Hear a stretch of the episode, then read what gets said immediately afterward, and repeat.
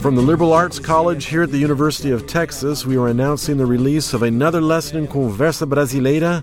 And today's lesson, Denise, the title is Behind the scenes, eu também acho. So this is one of those behind the scenes lessons where we video recorded all of us talking about another video recording. Real Twilight Zone-ish here, right?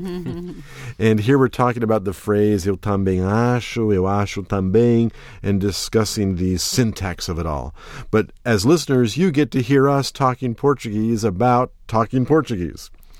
Uh, so, Valentino, when we did this lesson, what kind of stood out to you as things you enjoyed? Uh, I think it shows uh, how we have fun in our recordings here. That's right. Orlando singing George Bain, that was very nice. And Yeah, many we won't say this is the greatest rendition that'll have millions of hits on YouTube, but we sang a few bars of That's Ay, ay, right. caramba as part of this lesson as well, huh? that was nice.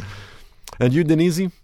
Well, what I don't like about this one is that sadly this is our very, very last one. Yes, so, that's true. yeah. Now, we'll never say for sure last, but it's the last in this series for sure for a while. That's a good way to put it. and we'll yeah, never know it. what happens down the road. But right now, That this sounds is going to be our lesson 35, I think, and that's, the last right. Mm-hmm. one on the, on the books. So that is a little sad. We've kind of been a little melancholy about the last recording. What I liked about this recording, we had a really interesting pop up about the word falando, escrevendo. And as the three of us were getting it ready, we're going, Whoa, I didn't realize I Wow, teach it that way. All three of us were learning new things. As always, when you come to the site, you'll have the transcript, the translation of the actual exchange of the Conversa Brasileira. We provide the pop up commentary and discussions. We have the PDF files. We have the discussion blogs. As always, Conversa Brasileira is designed to be something where you dig a little deeper, try and understand why the Brazilians talk the way they do. Come and join us. It's always a lot of fun to see how we pull apart all these little pieces to understand a little bit better.